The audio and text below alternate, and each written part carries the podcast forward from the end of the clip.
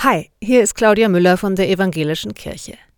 Mein Glauben ist auch eine Krücke. Ich erinnere mich an ein Gespräch auf einem Fest. Ein Gast sagt, ich glaube nicht an Gott, ist doch nur eine Krücke für Leute, die ihr Leben nicht im Griff haben, das mit Jesus und der Kirche. Worauf die Freundin neben mir antwortet, wie gut, dass es Krücken gibt. Der Gast, der das gesagt hat, mit dem Glauben als Krücke wollte provozieren. Das hat nicht geklappt weil er zum Teil recht hat. Glauben ist auch eine Krücke. Für Menschen, denen das Leben Wunden geschlagen hat. Und jetzt sagt mir mal, wem hat denn das Leben keine Wunden geschlagen? Der war noch nie traurig, hat noch nichts verloren, war noch nie mit seinen Ideen am Ende. Genau. Wenn ihr euch ein Bein gebrochen hättet, würdet ihr selbstverständlich an Krücken gehen.